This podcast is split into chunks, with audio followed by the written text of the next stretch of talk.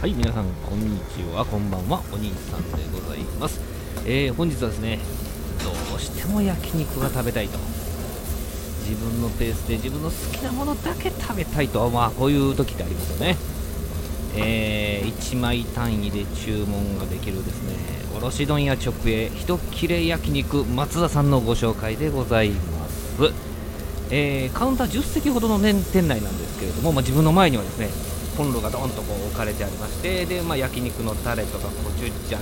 なんかパッケージに入ってですね。でレモン汁とトングと割り箸が置いてあるわけでございます。ちょっとねノンアルコールビールでちょっと喉をね湿らせてで手元にありますオーダー表にですねもう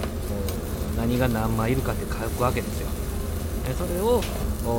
カウンターの中のねスタッフの方にお渡ししまして、え私がですね頼んだのが塩タンとハラミとてっちゃんと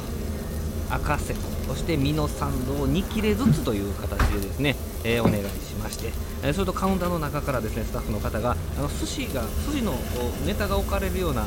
寿司ネタ？あの握ったやつね、えーが置かれるような寿司下駄みたいなのがあってそこの下駄にですね肉をこう何々ってこうね塩タンですって言ってこう置いてくださるわけです。えーそれをですねそこから取ってトングで取ってね自分の好きなものから、えー好みの焼き加減でですね、えー食べられると。こういうこんなですね夢の時間が過ごせるお店なんでございます。もうセオリーとか無視です。もう塩タンが出てきてもハラミが食べたかったらハラミから焼けばいいんですね、えー人に気を使うことがありませんし、えー自分の好きなタイミングでですね自分の